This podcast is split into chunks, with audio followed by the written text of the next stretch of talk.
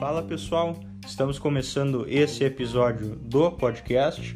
Aqui eu tento provocar o entrevistado acerca de pautas políticas.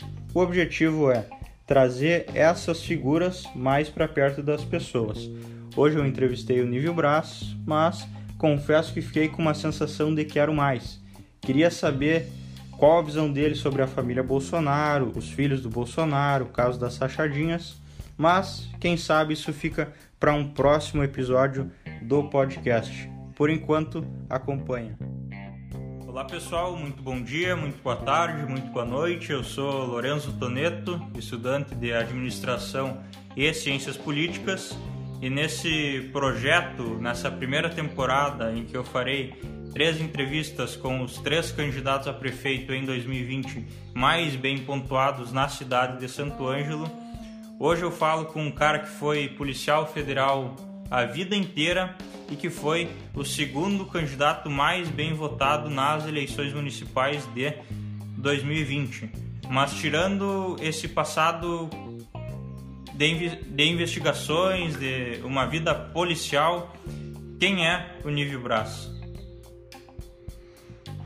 Bom, eu, eu sou um filho de Antri Juiz, nasci no Antri Juiz, vim para Santo Ângelo logo com 11 anos de idade.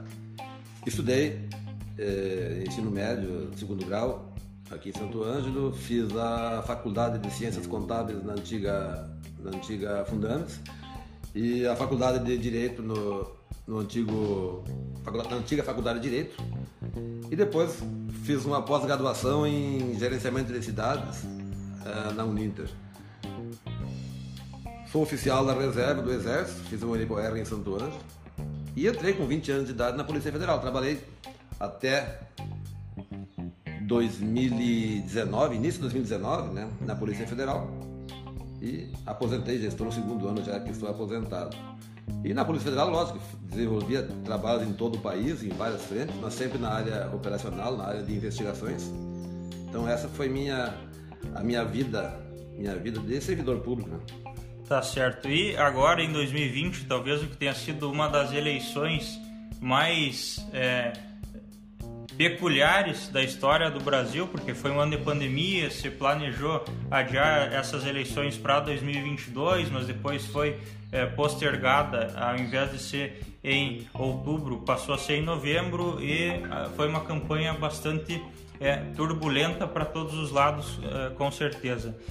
E tendo em vista o resultado que tu, Nível, que tu alcançou nessas últimas eleições, muito embora não tenha conquistado o êxito necessário para chegar ao cargo de prefeito, mas foi uma votação muito expressiva, ficou em segundo lugar.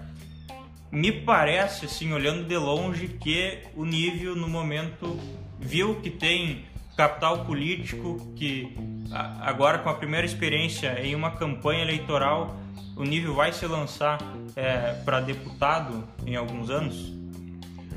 Bom, essa eleição foi bem peculiar. Primeiro, é, o fato de ela ter sido adiada, na minha opinião, não precisava ser adiada, porque a mesma questão do vírus que tinha em outubro tinha, teve em novembro, né? e não tinha nenhuma indicativa de que iria sumir o vírus, o vírus em novembro. Então, para mim, foi um erro adiar as eleições. Nós tivemos que criar um partido novo em Santo Ângelo, não tinha aqui o partido, e enfrentamos todos os partidos tradicionais da política local e nacional e sem estrutura partidária. Nós não tínhamos fundo partidário, até porque somos contra. Nós não tínhamos espaço em rádio, nós não tínhamos estrutura de partido. As rádios locais também não estavam conosco, estavam com nossos adversários. E enfrentamos a máquina pública, que nunca vi tão usada numa campanha como foi a máquina pública. Enfrentamos o prefeito atual, e o vice-prefeito atual, quer dizer, pessoas que já tinham uma vivência política de disputar eleição e partidária. E mesmo assim chegamos a quase 12 mil votos. Eu acho que foi, um, foi, foi exitosa a campanha. Elegemos três, três vereadores, coisa que vários partidos tradicionais não conseguiram, elegeram um ou nenhum, ou dois no máximo. Nós elegemos três, eu acho que foi um fato vitorioso. O futuro, o futuro a Deus pertence. É, é lógico que temos um capital, um capital político agora, até porque é, se trocando gerações agora na, na política de Santo Ângelo. muitos políticos que há décadas vinham disputando cargos e, e, até tendo êxito, às vezes, nas eleições, acredito que daqui a quatro anos não vão estar mais na, na disputa pela idade, né? Então, mas nós temos em 22, que é a nossa prioridade, a reeleição do presidente Bolsonaro e a reeleição do deputado Sanders. E depende da composição partidária. Nós, tendo o aliança pronto, é um, é um cenário. Bom, 2022 está logo ali, né? Está logo ali. Nós estamos num primeiro plano eh, tentando eh, formatar o aliança até a metade do ano que vem. Com o aliança formatado é um panorama, porque ali as pessoas que virão para a aliança serão convidadas pelo presidente Bolsonaro e suas lideranças. No caso, o, o deputado Santos é o líder maior no Rio Grande do Sul. Tendo aliança é um patamar. Saber quem serão os convidados para a aliança. E se o Aliança, porventura, não estiver pronto, tem que saber em que partido vai, como é que tá, o que, que tem nesse partido, se é um partido estruturado, se é um partido nanico. Então são questões a ser avaliadas. Uma coisa é certa, nós estaremos forte na campanha, trabalhando pelo deputado Sanderson uhum. e não podemos descartar a possibilidade de concorrer a deputado estadual, mas, repito, tudo depende de qual estrutura partidária nós vamos ter, porque se tiver outros candidatos já que, que vem se unir e que tem já esse, esse, esse mercado né, eleitoral, a gente não vai criar casa, né? Mas o Santo Ângelo precisa sim marcar presença. Tá certo. Então o senhor se apresenta como um possível candidato a deputado estadual em 2022. Mas agora, é, trocando um pouquinho de assunto, trazendo mais essa questão da política, que é o fator principal que marca a política ainda em 2020 e certamente vai marcar a política em 2021, que é a questão do enfrentamento à pandemia do Covid-19.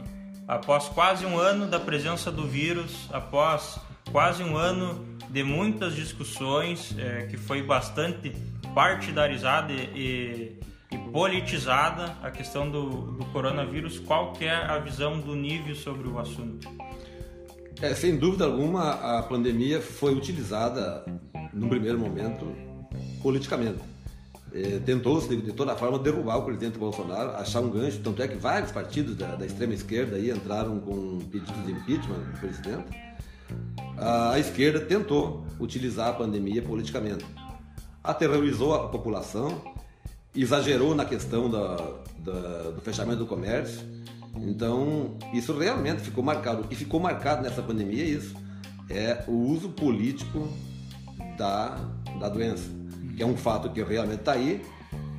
É, talvez não tão aterrorizante como quiseram vender, porque qualquer pandemia, as mortes são naturais. O número, para cada pessoa que tem um, um ente querido que, que faleceu, a pandemia é um terror mas para quem tem que analisar no conjunto do, do país, ela foi mais uma, uma, uma, doença a ser enfrentada e devia ter sido enfrentada sem. Mas, de parte da, do governo federal, se tentou trabalhar a questão da pandemia de uma forma racional, mas desde o início já tentaram impor restrições ao presidente, ele não pôde agir. Mas assim mesmo, eu acho que na questão da economia, eles não conseguiram quebrar o país, que era a grande, a grande prioridade da esquerda, quebrar a economia do país. O Brasil foi exemplo para o mundo de como enfrentar a pandemia no aspecto econômico. Nenhum país do mundo acho que distribuiu tanto equipamento e, e dinheiro para enfrentamento da, da pandemia e nenhum país do mundo fez um plano econômico de suplementação eh, financeira das pessoas de baixa renda.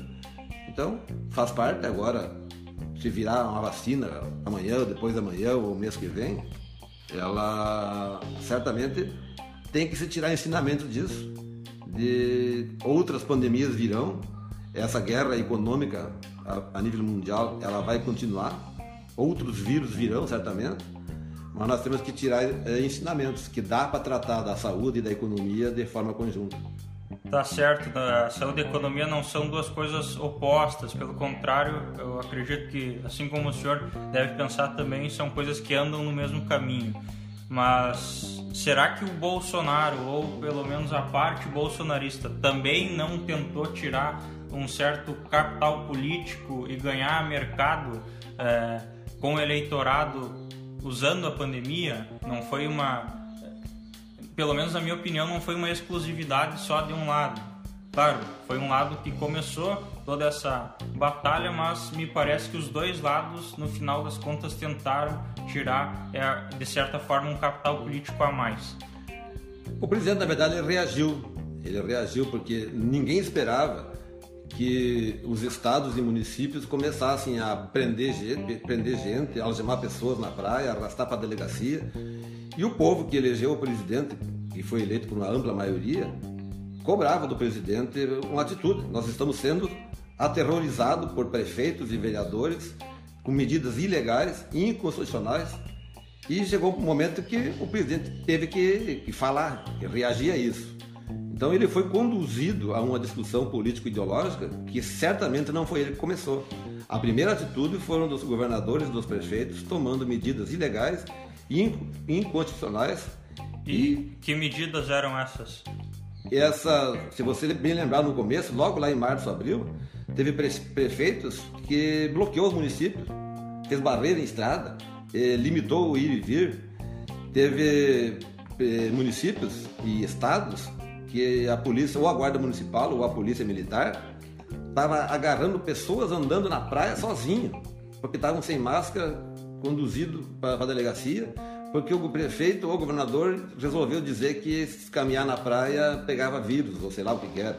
Então, acho que a reação do presidente foi na altura que precisava, porque o povo que elegeu ele cobrava disso. Peraí, nós estamos tendo, é, nossos direitos é, individuais estão sendo violados, violentados, tem imagens até que a mídia mostrou como fazendo propaganda da repressão, que ficava a prova de que eram medidas ilegais, inconstitucionais.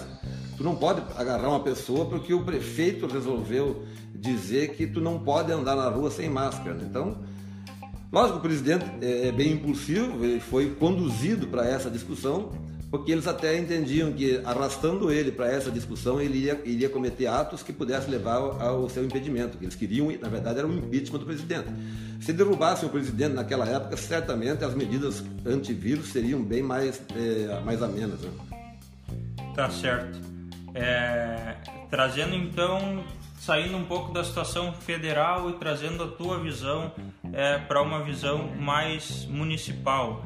É, após mais de dois anos na militância política da ala do Bolsonaro. Qual que é a tua visão, a tua esperança da gestão dos próximos quatro anos da prefeitura e o que, que tu espera de Santo Ângelo para os próximos 10, 15 ou 20 anos? Santo Ângelo vive numa situação complicada, porque nós vemos aí agora com essa, essa reeleição da, da atual administração, nós teremos nos últimos 20 anos 16 anos da esquerda no poder. E isso nenhum país, nenhum município, nenhum estado resiste há tantos anos na esquerda no poder, porque eles não sabem administrar. Aonde eles passaram, eles quebraram tudo. E São Antônio não é diferente. É, a esquerda quebrou o município, não toma medidas que, deve, que devem ser tomadas. Agora o prefeito Jacques está tentando copiar algumas ideias que nós é, expusemos na campanha, que ele não tinha essas ideias durante a campanha. Agora, ele sabendo que eram as ideias corretas que nós tínhamos, quer copiar algumas delas. Eu não acredito que ele consiga implantar isso, enxugamento da máquina, até porque o PDT e o MDB são os dois partidos que mais são agarrados a cargos, é, CCs e uso da máquina pública para interesse partidário. Então, eu vejo com preocupação o Santo Ângelo, eu acho que em quatro anos mais dessa gestão, o Santo Ângelo estará pior do que hoje. Se hoje está difícil, em quatro anos certamente estará pior. Mas foi uma escolha, foi uma escolha da, do voto democrático e azar de Santo que escolheu permanecer desse, dessa forma.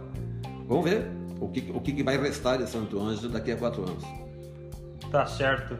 E tu que participou dessas eleições para um cargo majoritário, o que, que tu viu dessas eleições, é, como se fosse uma continuação da minha última pergunta, o que, que tu viu dessas eleições, o que, que tu sentiu é, é, do teu ponto de vista, não só num contexto municipal, mas num contexto federal também. Primeiramente, eu queria analisar a questão municipal. É, nós tivemos algo, algo, vergonhoso nessas eleições, por exemplo, o uso da máquina pública. É, são uma dezena de processos criminais eleitorais que estão em andamento, que serão encaminhados para a justiça em breve onde ficou de maneira descarada uh, o uso sistemático da máquina pública. O que houve na Secretaria de Assistência Social foi o exemplo mais visível, inclusive com uma busca e apreensão do Ministério Público lá. O, o uso político partidário das emissoras de rádio. As duas emissoras de rádio aqui, por várias vezes durante minhas, na campanha Minhas Lives, eu pedia a intervenção e fechamento das rádios de Santo Ângelo, porque elas passaram 45 dias fazendo campanha eleitoral aberta para dois candidatos. Mas isso não seria um ataque, talvez, à, à liberdade de imprensa, à liberdade da rádio se posicionar da maneira que é, lhe convesse melhor. É, é, é, também acho que é uma coisa bastante nítida que as rádios são bastante enviesadas e bastante partidarizadas. Mas fazer um ataque às rádios, impedindo elas de trabalhar e de fazer propaganda e viver é, é do trabalho midiático, não seria uma medida autoritária demais? Não, é porque existe a lei. A lei é clara, se você faz propaganda irregular, tu leva uma multa ou tu leva uma suspensão por horas daquilo. Quando eles fizeram, as duas emissoras fizeram campanha aberta, falando bem ou mal de um ou de outro, eles, eles polemizaram as discussões. Não é, eu não estou falando no horário eleitoral gratuito, estou falando daqueles outros horários políticos que havia, que aquilo ali seguramente é, prejudicou a nossa, a nossa candidatura. E a outra coisa, inclusive até o deputado Santos entrou com um projeto de lei lá no Congresso Nacional, buscando proibir a divulgação de pesquisas nos últimos 15 dias de campanha. Porque acho que nunca antes foi tão usada de maneira manipulada as pesquisas. É, se pegar o caso de Santo Ângelo, pega o caso de Porto Alegre e pega o caso de São Paulo. Os, os, as pesquisas em Porto Alegre anunciaram no, na sexta, no sábado, que a Manuela tinha, tinha virado o jogo. Quando na verdade no dia seguinte ela tinha 10 pontos a menos que o, que o adversário dela. Aqui em Santo Ângelo, eles pegaram uma pesquisa de 45 dias atrás e divulgaram na última semana. E andaram com carro de som em toda a cidade dizendo que o prefeito Jacques tinha 40 e poucos por cento, que o candidato eh, Bruno tinha 26 ou 28 e que o Nível Braz tinha 6%. Dali dois dias eu tenho 30% dos votos. Então, essa é, uma, é, uma, é um ato criminoso e isso que tem que acabar esse tipo de coisa na política. Na política, para ter uma política limpa e justa, tem que haver equilíbrio. E esses fatos desequilibraram a disputa. A nível nacional, eu acho que o grande derrotado, o, o grande segmento derrotado nessas eleições foi a esquerda, a extrema esquerda, porque todos os partidos de esquerda encolheram drasticamente, perderam prefeituras, PSOL, PT, até o PDT, acho que também, né? É, encolheram bastante. Houve um crescimento mais ao centro, mais ao centro, né, no parte do, dos democratas, do, do, MDB, do PP. Mas a nível regional, por exemplo, a esquerda perdeu em Santa Rosa, perdeu em Ijuí, perdeu em Trezemai, perdeu em São Luís, perdeu em Três Passos. Todas essas cidades a esquerda perdeu. A única cidade de porte médio da região das missões aqui de região celeiro foi Santo Ângelo, onde a esquerda se manteve no poder. Mas a nível regional, a esquerda perdeu bastante também. Tá certo, mas voltando um pouco na fala do senhor, é, o senhor acredita então que pode ser uma alternativa cabível é, limitar o que o jornalista pode falar, como o jornalista pode se expressar ou não dentro do, seu ambiente de trabalho, escrevendo uma coluna no jornal ou até mesmo apresentando um programa? A política não pode ser desequilibrada. Por exemplo, nós tivemos emissora de rádio aqui em Santo Ângelo que fazia uma hora de debate para falar bem do candidato A e falar mal do candidato B. Isso para mim é campanha política, é campanha eleitoral. Isso desequilibra o pleito. Não vai punir o jornalista. Só que se ele, se ele der uma hora para falar que o, que o Lourenço é uma, é uma boa opção, ele tem que dar uma hora para o nível chegar lá e falar também a, a parte dele. E isso não houve é, horas e mais horas de, de, programação das emissoras de rádio Santo Ângelo, meu nome não era mencionado uma vez só.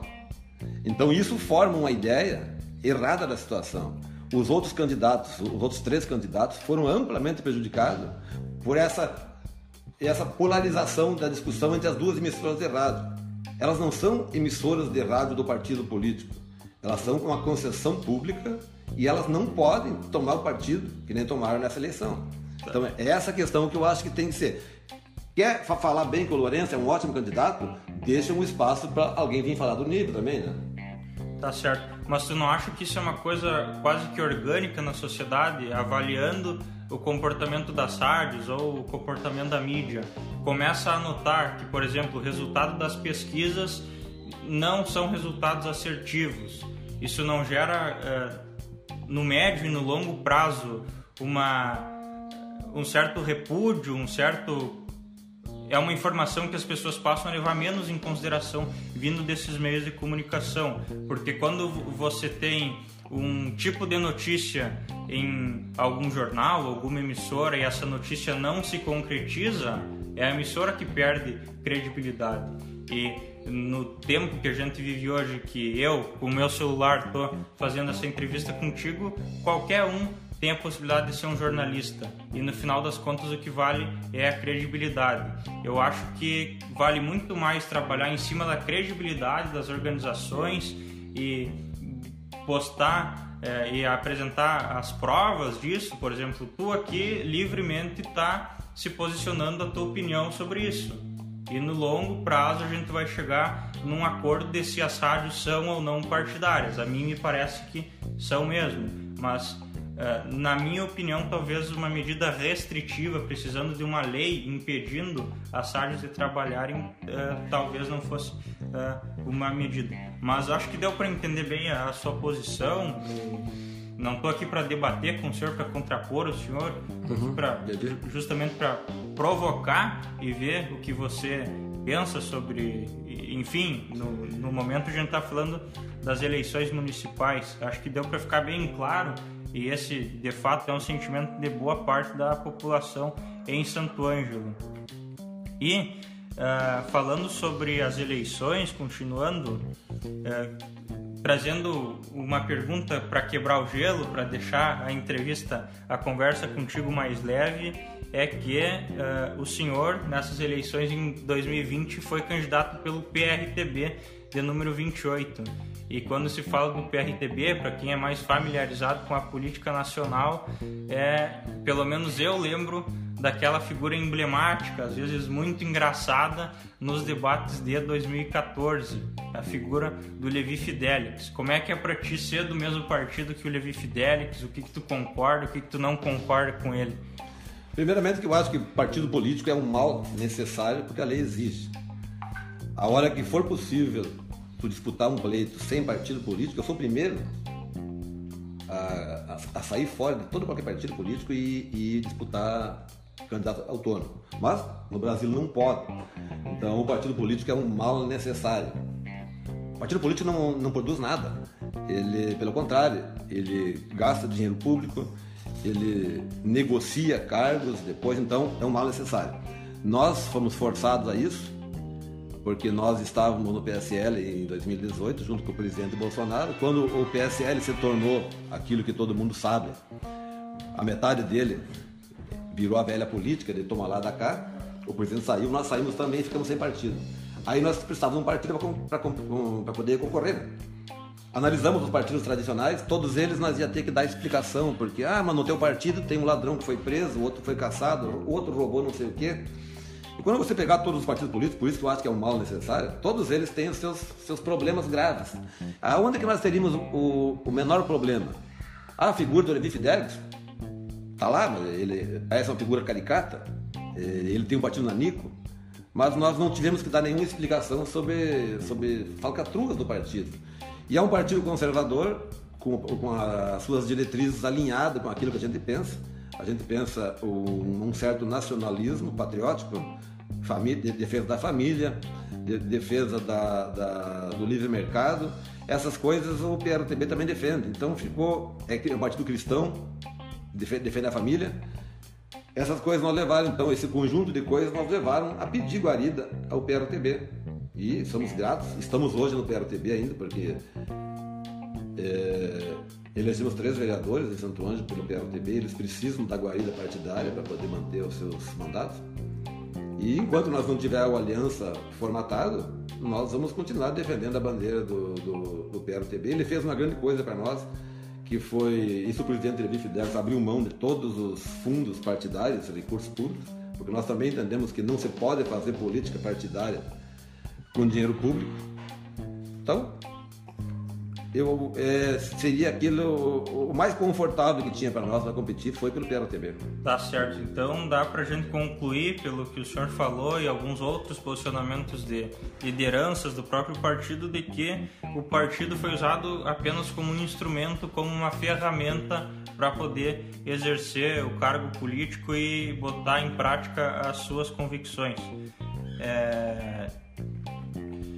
Mas continuando nessa questão partidária, continuando nessa questão eleitoral, nas eleições, é, tu foste um candidato desde o início, desde lá de 2028, com 2018, perdão, tô 10 anos para frente já, mas na verdade é dois anos atrás. É, tu foi um candidato abertamente bolsonarista, um candidato que, pelo menos para quem acompanhou a campanha dos candidatos em Santo Ângelo com aquela camiseta amarela, os detalhes é, em azul, com o rosto do Bolsonaro. Mas trazendo aqui algum o histórico do Bolsonaro ainda enquanto deputado federal. É, lembrando que ele há mais de 26 anos é, vive em Brasília, mora no âmbito de Brasília e está mais que acostumado a, a, nesses pleitos, nessas batalhas dentro do Congresso. É, o Bolsonaro se posicionou contrário ao Plano Real, que foi é, uma estratégia econômica que ajudou a barrar a inflação. O Bolsonaro se posicionou contrário à quebra do monopólio estatal do petróleo, da mesma maneira que se posicionou contrário à quebra do monopólio estatal das telecomunicações. É, o Bolsonaro se postou é, de forma eh, contrária à reforma administrativa e ainda durante o governo Temer, quando era deputado federal, é, se declarou abertamente contra a reforma da Previdência. No entanto, na campanha de 2018, já se posicionou de maneira oposta ao seu próprio passado como deputado. Será que no futuro, em algumas discussões mais para frente, quando é, as pessoas tiverem um tempo para respirar, analisar o passado com mais tranquilidade. Isso não pode ser um calcanhar de Aquiles é, para os bolsonaristas? Não, porque o que vale é o que nós estamos defendendo. Lógico no passado o Bolsonaro era um nanico, era um daqueles, digamos assim, do baixo clero no Congresso. A origem dele, ele foi eleito pelos militares que buscavam. É, tem alguém falando pelo regime, né, pelo, os militares eram muito atacados naquela, naquele período no, no Congresso. E o Bolsonaro é, apareceu lá como um nacionalista. Havia uma confusão muito grande entre os, os militares e o nacionalismo. Né? E o nacionalismo tem bastante viés de, da esquerda. O nacionalismo, desde o passado do petróleo, nossa, aquela coisa toda, era uma bandeira da esquerda nacionalista. Brizola foi um esquerdista nacionalista. Né? E o Bolsonaro, como veio origem militar, o militar é funcionário público. Ele é estatista por natureza, né? É, o regime militar foi estatista, né? Ele, tudo era, era, do Estado no, no regime militar. Então ele tinha esse vício, esse vício. Mas como toda pessoa, tu tem que evoluir um dia. É, se naquele momento os militares, todas essas bandeiras que, que você falou que ele foi, foi contra, todas essas bandeiras, os militares, qualquer um também seria contra na época, né? Eles não queriam abrir mão do monopólio do petróleo. Os militares que administraram o país naqueles 20 e poucos anos, eles queriam esse mesmo estatismo, né? Pode ver que todas as, as medidas deles foram estatizantes, né? Eles criaram o um monstro estatal, né? E depois quem cria uma máquina estatal da maneira que os militares criaram, e o Bolsonaro é um fruto daquele, daquele grupo de militares, o cara custa querer abrir mão, né? tudo estava na mão deles. Então acho que é aí que ele estava tava viciado naquela, naquela, naquela ideia. Mas felizmente ele evoluiu e passou a defender uh, o livre mercado. O livre mercado, que eu acho que foi a maior evolução dele, foi o livre mercado. Porque ele percebeu, aprendeu daquele lá, que o Estado gigante não é bom para o país. E nós, que passamos a militar na campanha dele em 18, nós pegamos esse Bolsonaro com essas bandeiras. Ele continua sendo defendendo o patriotismo, a bandeira nacional, mas não mais com aquele viés do Estado faz tudo. Ele percebeu que o Estado faz tudo é coisa da esquerda. Que o regime militar, apesar de ser uma ditadura de direita, ele dizia, se tu olhar a maneira que eles geriram a máquina, é esquerdista, é estatizante. Né? Então acho que para nós não tem nenhum constrangimento nisso, dele ter mudado, mudado o ponto de vista dele. Até porque talvez a, a, o equívoco maior dele ainda foi no plano real. Mas assim mesmo o plano real foi em 90? 92, 92 é, quase 30 anos atrás, né? Ele estava acho que no primeiro, primeiro mandato dele. Se não me engano, primeiro, acho que ele entrou em 88. Ele estava com aquelas loucuras na cabeça dele ainda, porque o plano real foi o, o que botou, modernizou o país, né? Então, são equívocos, mas nenhum são erros comprometedores. Por exemplo, é, pouquíssimos, tu não vai contar nas mãos algum deputado ou, ou, senador que tenha ficado 26 ou 28 anos dentro do Congresso e não tenha respondido a algum processo de, de malversação de verbas públicas ou de corrupção. E ele é um dos poucos, dos milhares que passaram lá, que passou duas décadas liso, sem nenhum processo. Isso aí para um político é muito raro. E essa foi uma das coisas que nós abraçamos a causa dele, porque viraram a vida dele uma vez e não acharam um processo por corrupção ou por malversação de verbas públicas ou coisa assim. Tá certo. E foi uma das grandes bandeiras do Bolsonaro em 2018 o combate à corrupção, né? Mas voltando à pauta econômica, é, ainda enquanto governo, até aqui, é, o governo Bolsonaro não conseguiu privatizar nenhuma estatal de tantas estatais que dão prejuízo é, bilionário por ano no Brasil. Só em 2020 o, o Caixa Público Federal teve que arcar com mais de 20 bilhões de reais para manter viva é, estatais zumbis que não têm funcionamento e que dão prejuízo anual é, mas pelo contrário, o Bolsonaro acabou criando uma estatal a mais, que foi a NAVE, que é uma agência de regulação das navegações espaciais. Enfim, não entendo muito do assunto, não, não entendo muito é, qual que é a responsabilidade dessa estatal. E ainda num período bem próximo do dia que a gente está gravando aqui, na semana passada, o Bolsonaro se manifestou como um defensor da CEAGESP, que é uma estatal sediada em São Paulo. Vale lembrar que a CEAGESP é uma das estatais envolvidas em escândalos de corrupção nas gestões do PT, do Lula e da Dilma e está sendo investigada na Lava Jato. E se referiu à privatização da CEAGESP como uma atitude de um rato que privatizaria para os seus amigos? Bom, primeiramente, se 20 bilhões são botados para estatais fantasmas, que dão prejuízo, esses prejuízos vinham sendo há, há, duas décadas, esses 20 e mais uns 200. As estatais deram quase 200 bilhões anuais de prejuízo e isso aí o Bolsonaro passou a dar lucro. Então hoje, mesmo botando esses 20 bilhões fora, que eu acho que é dinheiro botado fora, ainda assim elas, elas passaram a. No conjunto da obra, elas, elas pararam de dar prejuízo. Mas o que acontece? O Bolsonaro não consegue nomear um diretor da Polícia Federal. O, Bolsonaro não consegue. O terceiro escalão do governo não consegue mexer numa alíquota tributária. Tudo é judicializado. Nenhuma privatização andaria com. Certamente vai ser judicializado e vai parar no STF que vai proibir que ele faça. Então, não há terreno fértil hoje para tu conduzir uma, uma privatização. E às vezes, para tu privatizar uma, uma empresa, não sei se é o caso da Ciagesp, é possível que seja, ele nomeou lá um, um coronel da PM, eu acho, para tentar primeiro moralizar, porque se tu vende ela apodrecida e caindo nos pedaços, ela não vale nada. De repente você dando uma acertada na vida dela, logo ali adiante ela vai ter valor. Talvez seja essa, não sei, não domino bem a questão, talvez seja essa a, a intenção de segurar a, essa privatização. Mas qualquer privatização que fizer hoje, todos os partidos de esquerda Tu pode pegar a mais deficitária delas. Se entrar com completo privatização, eles entram no STF, o STF barra. Não pode privatizar porque quem manda hoje é o STF. Tá certo.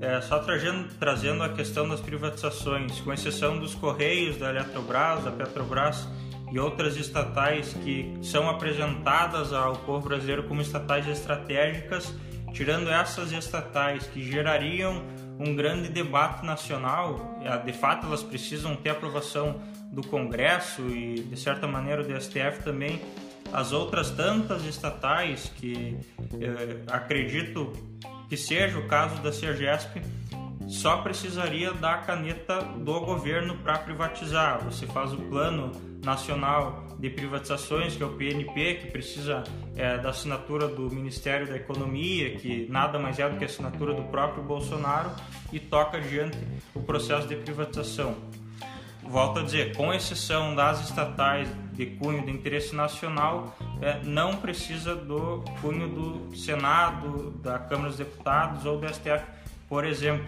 É muito mais uma coisa que está nas mãos do próprio Bolsonaro do que de outro ente federativo. Essa questão de estar tá na mão do presidente acabou. Nos últimos dois anos, nada está mais na mão do presidente. A Constituição diz claramente quem nomeia o diretor da Polícia Federal é o presidente da República. Quer dizer, a caneta dele nomeia o presidente da República. E eles não permitiram, interferiram nisso. Está lá, o terceiro escalão pode mexer em tabelas tributárias. Foram mexer na questão da importação de arma, entrou o STF no meio. Então, não tem terreno fértil hoje para você. Porque nenhum governo gosta de assinar 10 atos e os 10 atos ser anulados pelo STF. Então, hoje, quando ele sabe que o STF é é conduzido pela esquerda, qualquer privatização do, do maior lixo estatal que tiver vai parar no STF. E vão ser anulados, porque é o prazer deles anular mais uma derrota do presidente Bolsonaro. E ele, nesse momento, ele cansou de, de levar derrotas do STF. E eu acho saudável ele evitar essa aí, porque todo processo de privatização seguramente haveria intervenção do STF mesmo que a lei diga que, que, que, basta a careta dele. Mas isso aí, depois que ele, ele, assumiu, eles rasgam a Constituição, rasgam a legislação e ignoram esse poder. Tu tá certo, ele tem esse poder. Mas esse poder é relativo hoje, porque nós não temos mais garantia é, jurídica legal no país. Né? O STF decide. Quando os venezuelanos quiserem entrar no Brasil com, com sarampo, proibiram o governo de vacinar eles. É os estrangeiros entrando no Brasil com doença proibiram de vacinar, porque agora querem obrigar a vacinar, uma vacina, obrigar o brasileiro a se vacinar. Quer dizer, então, eles decidem, a bel prazer, geralmente tentando atingir o presidente, porque eles continuam buscando o impeachment do presidente. Eles continuam lutando. Vai ser quatro anos, mais dois anos, tentando derrubar o presidente. Tá certo. É, aproveitar o gancho, então, que o senhor citou o STF, que foi é, uma das pautas ainda lá das eleições de 2018 e que ainda no ano passado, de 2019, o STF foi é, abertamente um dos inimigos do Bolsonaro no que diz respeito à governabilidade é, da gestão Bolsonaro. Inclusive acompanhando ainda em 2020 a tua própria campanha, no período de pré-campanha, para ser mais exato, não me recordo exatamente as datas, é, o Nível fez uma, uma live no Facebook com o Carlos Kelm antes da indicação do STF acontecer, quando existia toda aquela discussão pública a respeito do Sérgio Moro e tantas outras questões que circundavam o ambiente político da época. É, alguns meses passaram, chegou o momento então do Bolsonaro fazer a indicação para STF e chega um momento em que eu, pelo menos da minha visão, o bolsonarismo diminui um pouco o pé do acelerador e passa a pisar no freio nos ataques ao STF. É, o Bolsonaro se encontra na casa do Gilmar Mendes, é, uma, um momento bem caricato foi ele sendo recebido a abraços pelo próprio Gilmar Mendes e nas semanas seguintes, o próprio Bolsonaro indica Cássio Nunes pro STF. Vale lembrar só um dos fatos da vida do Cássio Nunes.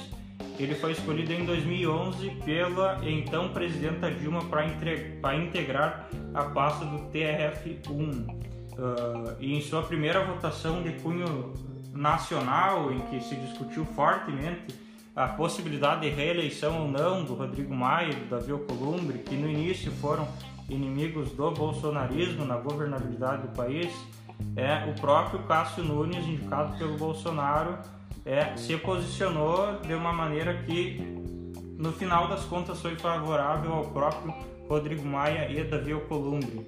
É, volto a dizer, é, se posicionava contrário ao STF e ao, a, os anos foram passando, os meses foram passando e quando o Cássio Nunes declara o seu voto dessa maneira, é, como que a ala bolsonarista enxerga isso? Como que ela interpreta essa questão?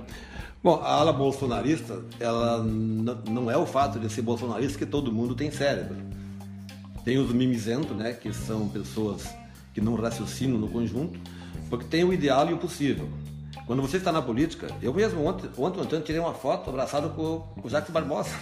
Uhum. disputaram uma eleição ontem e estão abraçados hoje. Na política, tu tem que ter, é, saber o momento certo das coisas. Na questão do STF, a ala mais radical do, do, digamos assim, do bolsonarismo, aqueles que não raciocinam muito, aqueles que pedem o jipe na porta do STF, que pedem fechamento, que pedem intervenção militar, Aquilo são pessoas que não que falam emotivamente, mas não têm nenhuma responsabilidade com o momento atual. E você tem que ter, quando você é eleito e o presidente foi eleito, tu tem que ter responsabilidade. O momento atual do STF não era o momento de colocar lá um, digamos assim, alguém da extrema direita com, com posições totalmente, totalmente radicais. Então essa opção dele de, de colocar um meio termo nessa, nessa primeira nomeação foi justamente para amenizar o choque com o STF para não botar um cara lá dentro, um cara de azul ou de verde, num ambiente que é todo vermelho. Então botou um cara com um tom mais da cor de rosa. A votação do, ao contrário do que, do que a imprensa divulgou, a votação dele, do, do, do, do Cássio, foi inteligentíssima. Ele lembra que ele foi, acho que o quinto a votar, quinto, sexto, sei lá, e estava 4 a 0 5 a 0 4 a 0 pela, pela tese do Maia do Alcolumbre. A partir do momento que ele, ele votou, todos os demais votaram contra a tese do Maia e do Alcolumbre. Primeiro porque ele se posicionou contra a reeleição do Maia e a favor do Alcolumbre. Porque a tese dele é de que a reeleição da maneira que estavam votando, ela seria indeterminada. Como o Maia já tinha uma reeleição, se, ele votasse a favor do, da, da simples recondução, o Maia podia ser reeleito por mais 20 vezes. Já o, o Alcolumbre não, era a primeira. Então, o Alcolumbre ele defendeu que poderia haver uma reeleição. Porque existe já a reeleição também do presidente da República. Se ele concordasse com a tese do Maia, o Bolsonaro poderia ir a tantas reeleições quanto quisesse. Então, o voto dele foi profundamente técnico, que emparedou os demais ministros que tiveram que foram obrigados a rejeitar tudo o pacote. Porque se eles aprovam da maneira que aqueles quatro estavam votando, eles estariam concordando que a reeleição seria ao estilo Venezuela, tantas vezes quanto quisesse, não uma, uma, uma recondução. O, a, a, tese que estava sendo votada era que a reeleição. Tanto é que se você vê, ele, ele votou contra o Maia e a favor do Alcolumbre. Ele disse que o Maia não poderia ir, já foi reeleito, e o Alcolumbre poderia ser reeleito. Isso aí acendeu a mente dos demais ministros e disseram: nós estamos criando um monstro.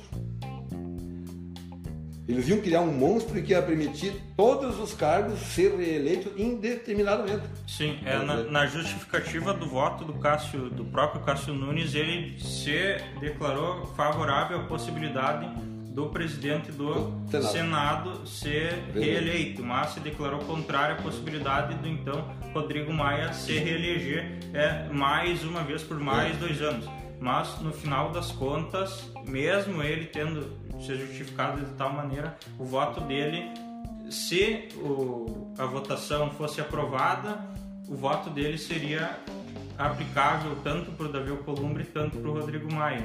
Não teve como ele votar em separado. A então, votação dele serviu para as duas então ele, câmaras. Então ele foi mais inteligente do, do, do que nós estamos pensando, porque ele barrou a, a do Maia. Ele disse que não pode ser quem já foi reeleito ser indefinidamente reeleito. Sim, ele, ele, ele disse isso, mas na hora de votar ele votou favorável tanto para o Davi Alcolumbre quanto para o Rodrigo Maia.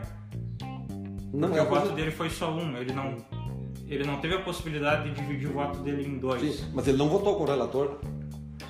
Tanto é que foi, foi, foi 7 a 4 a votação, e os quatro já tinham quando ele foi votar. Então o voto dele foi considerado um voto à Sim. parte, separado. Sim, foi, uh, uh, o resultado foi 6 a 5, mas o voto dele foi como se ele uh, tivesse se tivesse mas ele serviu posto fora da, da é. votação, mas no final das contas foi um voto que serviria mais para o Rodrigo Maia e para o Davi Alcolumbre do que para quem não queria a Mas foi, foi o voto que acendeu a lanterna dos outros que votaram depois dele, todos votaram contra. Uhum. Por causa dessa. Se, se, se, o voto dele não surge ali, podia ter dado é, 7 a 4, 8 a 3 pró-reeleição. A decisão dele foi inteligente e foi estratégica. E está perfeitamente alinhado com as ideias do presidente Bolsonaro em não botar um radical que vote tudo contra. Tudo, tudo por uma pauta. Sim. Alguém que queira entrar lá para conversar, para discutir os temas. Tem a, posição, e... tem a posição dele? Tem. Mas ele também conversa, né? Porque não adianta tu achar que tu vai entrar num ambiente totalmente esquerdizado. O STF hoje é totalmente esquerdizado. Se você entrar lá, é tudo ou nada, tu vai ser sempre o, o Joãozinho do passo certo jogado num canto, vai ser sempre 10 a 1, vai ser 8 a 1, 8 a 2. Sim. Então essa questão mais de conversar com o pessoal, acho que foi estratégica. Novamente eu digo, os mimizentos, os nossos, a nossa ala bolsonarista mimizento não entende, porque eles pedem um golpe militar, eles pedem uma intervenção militar, como se o Bolsonaro fosse dar um golpe nele mesmo. Isso é coisa de doido. Mas assim como a esquerda está cheia de maluco, nós também temos os dois malucos no nosso meio. Né? Sim, vai ter gente mal intencionada e mal informada de todos os lados. Dois lados. Dá uma explosividade só de um dos lados nessa bipartição, bipartição é, das, das ideologias. Né? Mas continuando nesse âmbito uh, jurisdicional, nessa parte jurídica, é, volto a dizer o que eu te disse antes da gente começar a gravação, de que aqui eu estou Sim. justamente provocando o senhor para ver Sim, como o senhor se comporta, o que o senhor vê, o que o senhor enxerga sobre essas questões. Continuando então na área da, uh, do direito, da, enfim, é, mas saindo do STF indo para a PGR, a Procuradoria Geral da República. É, voltando às próprias indicações do presidente da República Jair Messias Bolsonaro ele indicou o senhor Augusto Aras para ser o, Procurador-Geral da República. É, vale lembrar algumas histórias do senhor Procurador-Geral da República Augusto Aras, é, que ainda durante o governo do Lula e da presidenta Dilma, é, ele concedia entrevistas para a TV PT. É, nos mandatos da Lula, do Lula e da Dilma. Uh, Inclusive tem até alguns documentos na internet, fotos que comprovam isso, de que Aras concedeu festas na sua própria casa na presença do ex-ministro José Dirceu, que hoje está preso. Inclusive foi condenado a mais de 39 anos de cadeia. Rui Falcão também estava na festa, ex-presidente do PT, também era um dos íntimos do Aras. E uh, aquela figura famosa ainda nos tempos de Lava Jato foi Rodrigo Janot também estava na festa e nessa festa Aras discursou a favor de um livro que havia sido lançado de um livro que havia sido lançado por um então deputado petista é, contando alguns relatos, alguns causos, algumas histórias a respeito da ditadura militar ou do regime civil militar.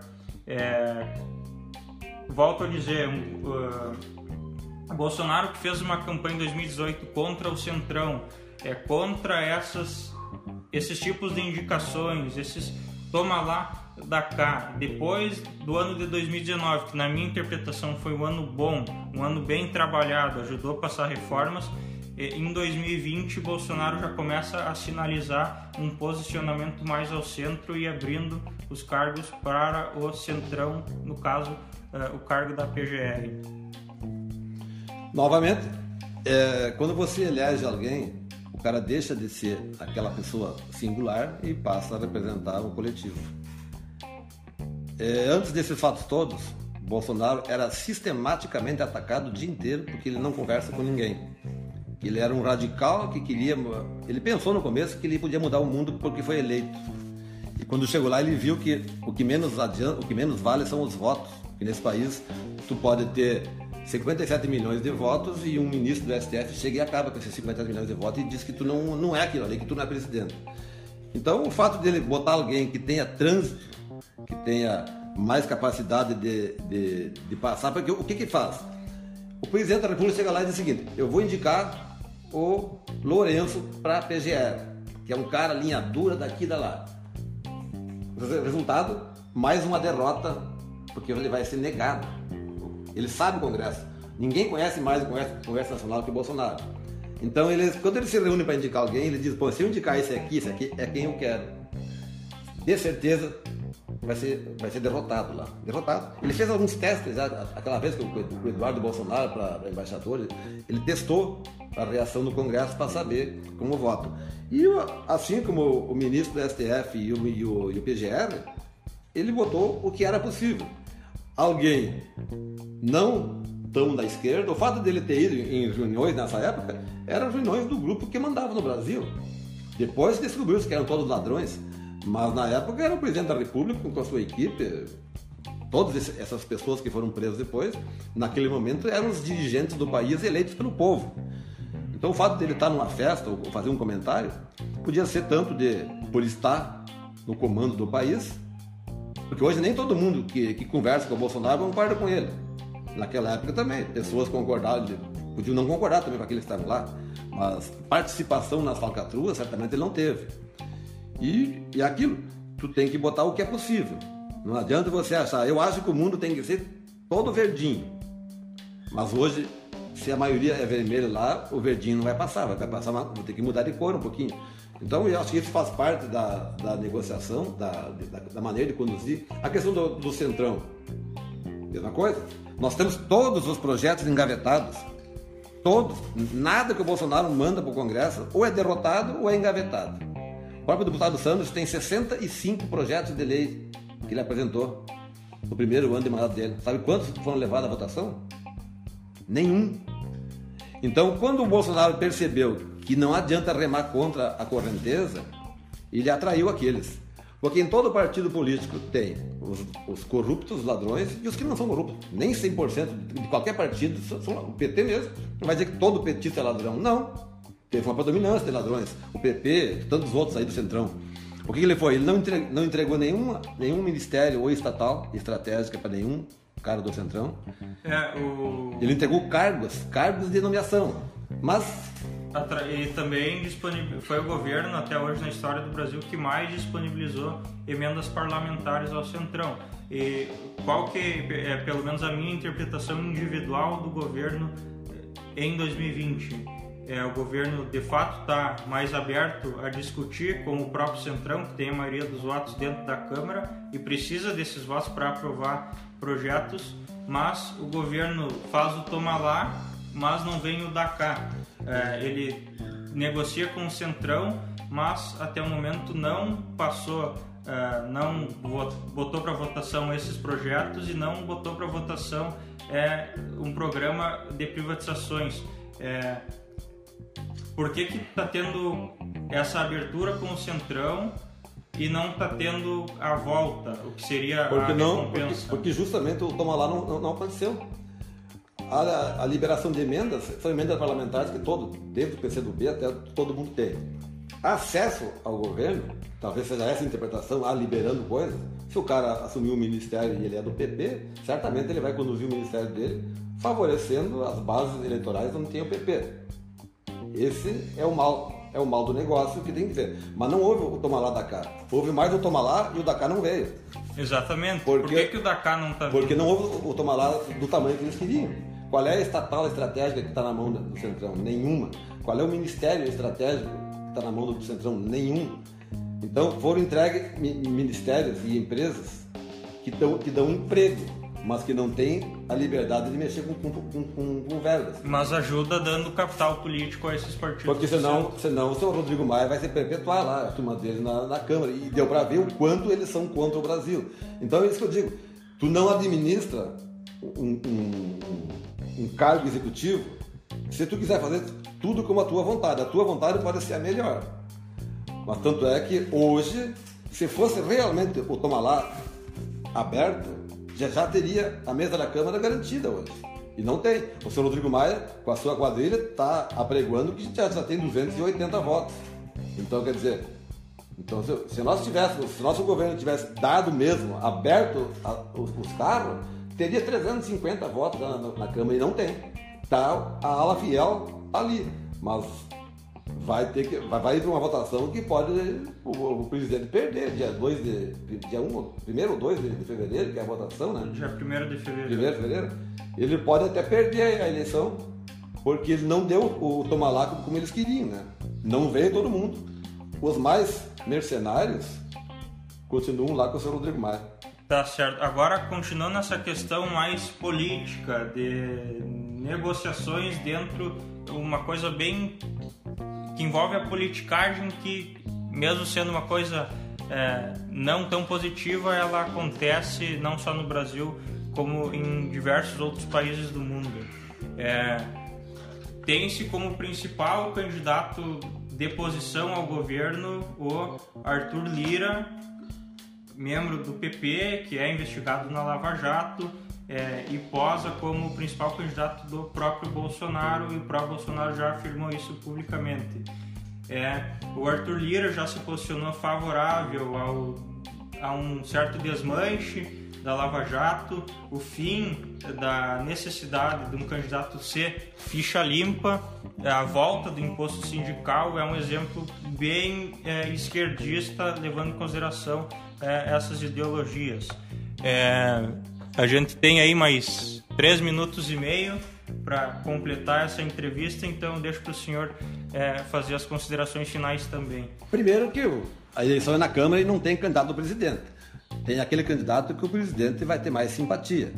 E hoje, qualquer pessoa que for colocada em oposição ao Rodrigo Maia vai ter o voto da, quem apoia o presidente. Porque o câncer hoje é o Rodrigo Maia. E o Rodrigo Maia está montando uma chapa, uma, uma, uma, equipe dele. Então, qualquer. Vai ter duas chapas só. O que, que o presidente vai fazer? Os que apoiam o presidente. O próprio deputado Santos, na última votação, ele não votou no Rodrigo Maia porque disse, o Rodrigo Maia é ladrão, como é que eu vou votar no ladrão? Votou no Van Hatten e fez meia dúzia de votos.